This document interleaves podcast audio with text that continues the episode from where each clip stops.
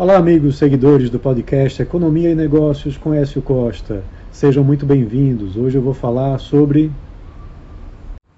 as expectativas de queda de juros que aumentaram nos Estados Unidos e no Brasil.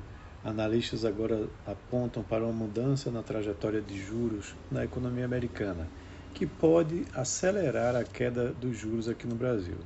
Além disso, dados de inflação no Brasil e mudanças na composição do Comitê de Política Monetária do Banco Central podem influenciar.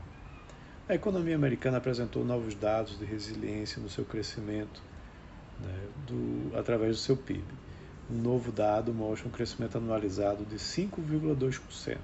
Isso deveria trazer mais preocupações quanto ao aumento de juros por lá, mas não gerou novas ondas de expectativas por uma, uma política mais contracionista.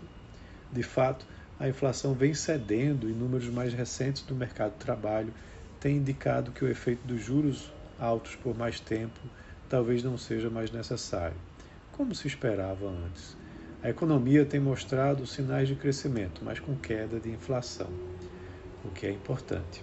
A preocupação agora vem no mercado imobiliário e do crédito concedido às famílias com juros muito elevados para o padrão americano, o crédito imobiliário está repassando esses custos, inviabilizando a troca de imóveis pelas famílias, esfriando muito o mercado imobiliário.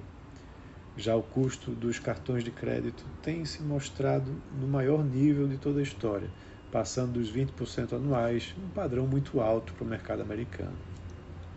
Esses fatores estão levando o mercado apostar com alta probabilidade numa redução da taxa de juros é, da economia americana já no primeiro trimestre de 2024.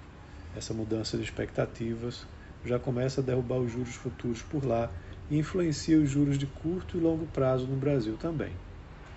Com expectativa de juros mais baixos nos Estados Unidos, o piso da redução de juros no Brasil fica mais baixo já que o spread entre as duas taxas de juros vai poder permitir maior redução da Selic, levando, levando em consideração o fator risco de investir no Brasil, é claro.